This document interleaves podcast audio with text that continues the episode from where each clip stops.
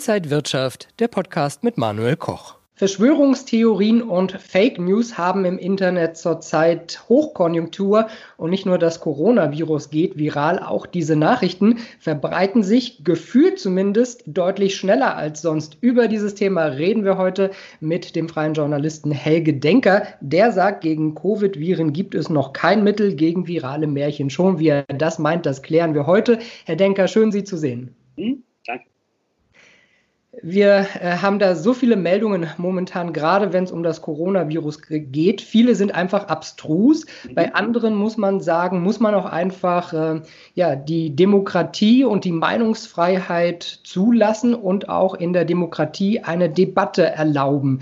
Wie sehen Sie das? Gibt es einfach zu viele Nachrichten, die einfach gar nicht gehen, weil sie einfach frei erfunden sind? Ja, also ich habe in der Corona-Zeit, also speziell nach dem Lockdown, festgestellt, dass es in, gerade in sozialen Medien eine Explosion an Falschnachrichten gab.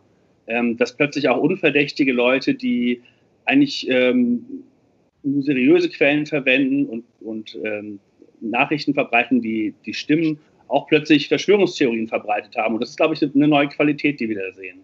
Reden Sie jetzt von Privatpersonen, die Sie auf äh, Social Media sehen, oder sind das auch Journalisten? Sind das Prominente? Mhm. Das sind ähm, alle gleichmäßigermaßen und ähm, sind Prominente zum Beispiel ähm, besonders ähm, anfällig für sowas, sage ich mal, weil sie sind ja keine gelernten Nachrichtenredakteure, können oftmals Nachrichten nicht bewerten, verbreiten sie einfach weiter.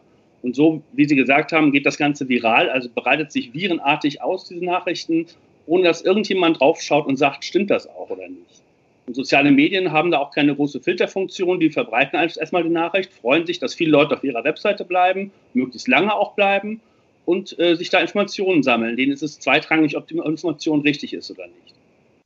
Es sind ja oft Medien, die sich auch gerne alternative Medien nennen. Mhm die finden dann vor allen Dingen auch bei YouTube zum Beispiel statt und haben da ihre Zuschauer gefunden. Hat sich da eine Art Parallelwelt zu den herkömmlichen Nachrichten ergeben? Absolut.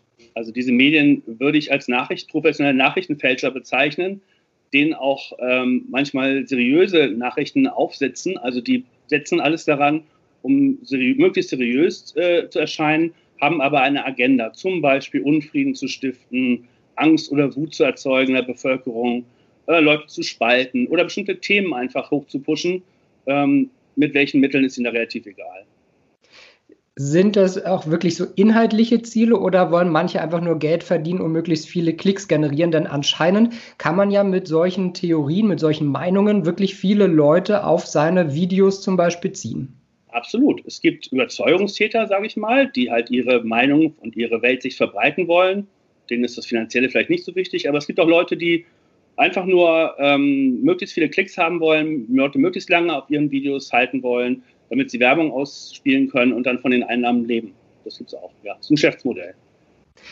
Es äh, gibt das Recherchenetzwerk Korrektiv und die haben Postings in sozialen Medien sich angeschaut auf den Wahrheitsgehalt mhm. und demnach sind die Falschmeldungen zu 46 Prozent bei YouTube, 30 Prozent auf anderen Seiten und zu 16 Prozent auf Facebook.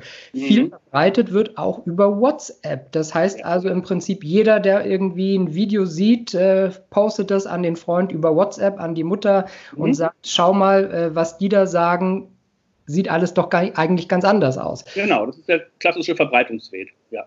Über WhatsApp wird ein Videolink verteilt und dann äh, geht das Video viral, wird immer stärker diskutiert, immer mehr hervorgehoben. Und man muss auch sagen, dass YouTube nicht gut daran ist, solche Falschmeldungen und solche Fake-Videos auszusortieren.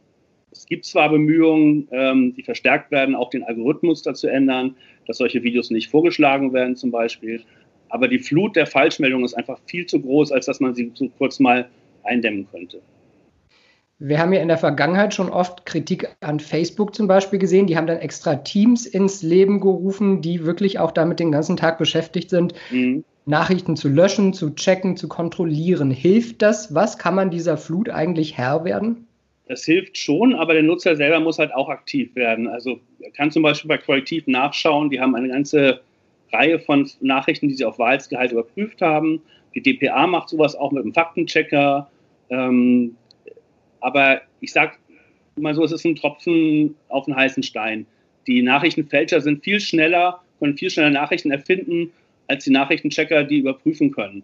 Das Ganze hat eine, äh, sie haben einen zeitlichen Vorsprung sozusagen, äh, weil sie einfach nicht recherchieren müssen, sondern sich einfach Geschichten ausdenken.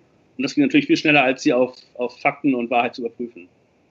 Aber nochmal, wir haben ja Gott sei Dank die Meinungsfreiheit, also jeder kann ja sagen, was er möchte. Ähm, wie finde ich dann heraus, ob eine Nachricht, die ich irgendwo lese, ein, ein Fake ist, wirklich falsch ist? Also ein Tipp ist zum Beispiel mal die Nachricht äh, zu checken, ähm, gibt es die noch, also gibt es diese Meldung nur bei einer Seite oder gibt es sie bei verschiedenen Seiten? Ähm, es kann durchaus mal sein, dass eine Nachrichtenseite eine exklusive Meldung hat, aber es dauert meistens eine Viertelstunde maximal, dann verbreiten andere Nachrichtenseiten diese auch. Wenn ich allerdings eine Seite habe, wo ich nicht einschätzen kann, ob sie seriös ist, und die haben eine exklusiven Nachricht, also die nur sie verbreiten und die kein anderer sonst hat, innerhalb von Stunden, dann kann ich schon fast davon, muss ich da ein großes Fragezeichen dran machen an den Wahrheitsgehalt. Ob das stimmt, muss ich dann wirklich sehr, sehr stark in Frage stellen.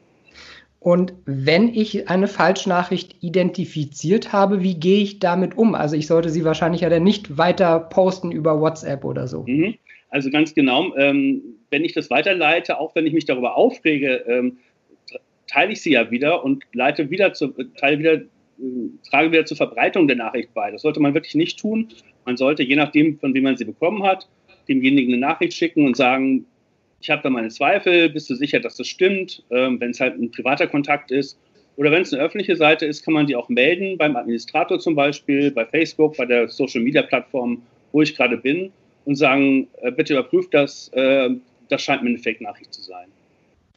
Ist es nur so gefühlt, dass wir momentan so viele Fake-Nachrichten sehen oder hat es wirklich auch durch Corona zugenommen? Also ich bin der ein, ich habe den Eindruck, das ist jetzt nur meine persönliche Meinung, dass das sehr, sehr viel stark zugenommen in der Corona-Zeit. Es ist natürlich auch so, dass viele Leute Zeit zu Hause verbringen, vielleicht auch mehr Freizeit haben als sonst, ähm, mehr Zeit haben im Netz zu surfen und äh, dann über Nachrichten stolpern, die sie sensationell finden, witzig oder spannend und sie dann weiter verteilen. Und ähm, es passiert auch, ist auch mir schon mal passiert, dass ich eine Nachricht weitergeleitet habe, ohne dass ich gemerkt habe, dass es eine Falschnachricht war. Es war ein, ähm, ein lustige, lustiges Bild, was zusammengesetzt war aus mehreren anderen Bildern.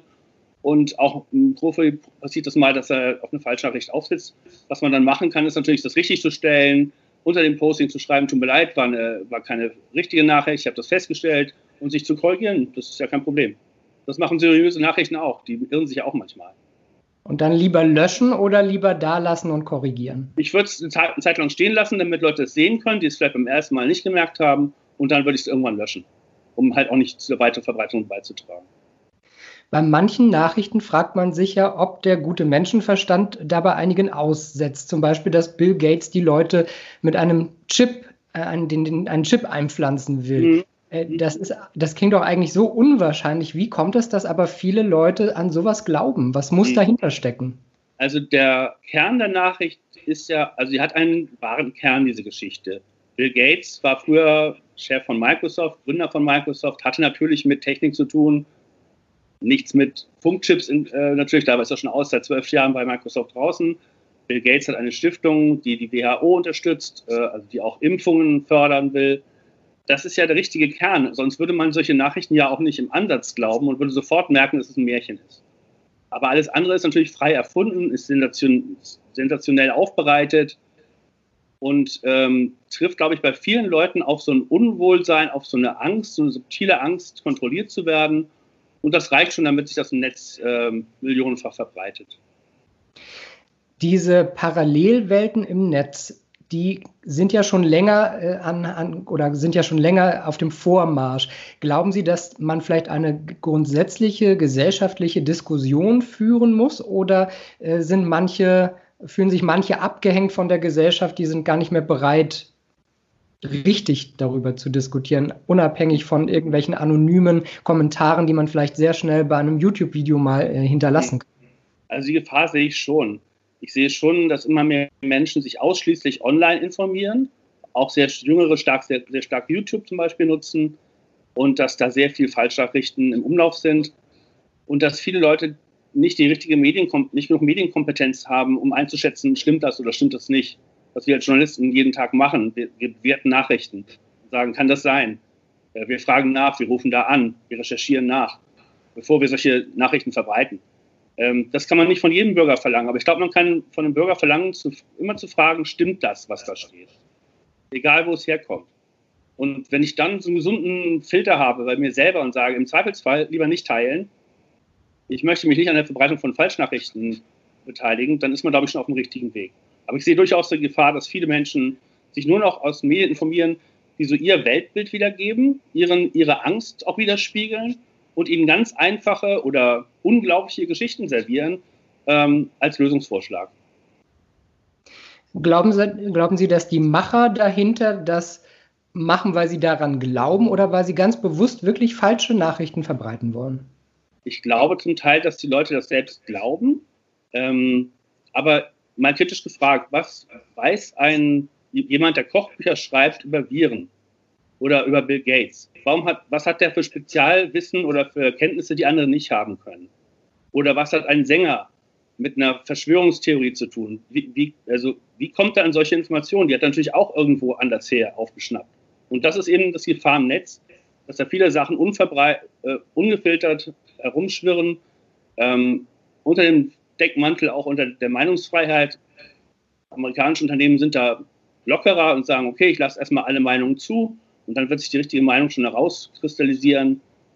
Die haben da vielleicht ein bisschen anderen Ansatz. Ich glaube, die Mitte ist ganz gut. Ähm, ja, Sie, Sie spielen natürlich auch wieder auf Prominente an, die äh, dann mit ihrer Reichweite ja auch noch mal mehr Leute erreichen. Mhm. Hm. Muss man da noch mal besonders vorsichtig sein?